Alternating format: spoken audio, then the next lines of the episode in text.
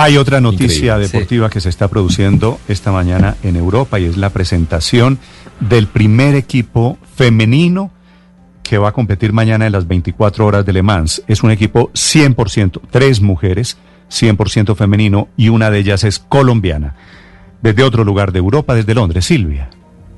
Sí, Néstor, va a ser historia este equipo, el equipo de, eh, del, relojero suizo Richard Mill, que ha decidido tener un equipo 100% femenino en eh, la carrera de las 24 horas de Le Mans, allí en Francia.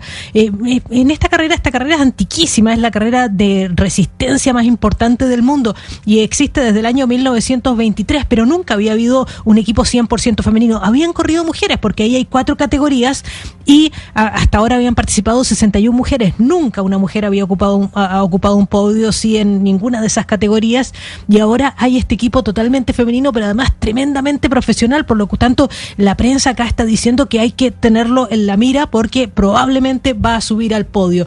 Y ahí está la piloto de Fórmula 2, Tatiana Calderón, la colombiana. También está una, eh, una piloto de Fórmula 3, que es Sofía Florch, que ella viene de un accidente bien atroz que tuvo en Macao y luego está Bietske Visser, que es de la serie W.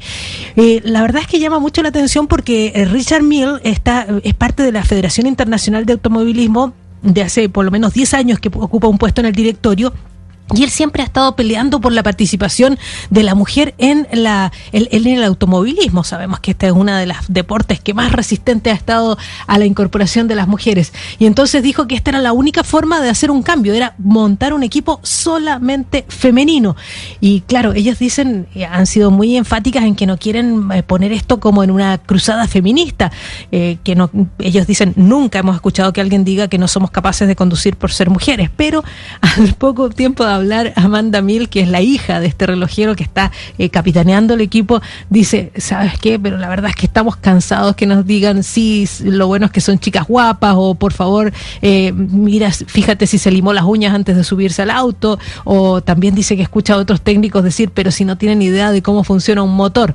En fin, dice que son las cosas que tienen que enfrentar, pero que están felices de estar en esta competencia. Tatiana eh, Calderón, entonces, la colombiana, está haciendo historia, Néstor, 27 ella es quizá la mujer que ha llegado más alto en el automovilismo en el último tiempo y la verdad es que va a ser una emoción ver a ver cómo les va en estas 24 horas de Le Mans, Néstor.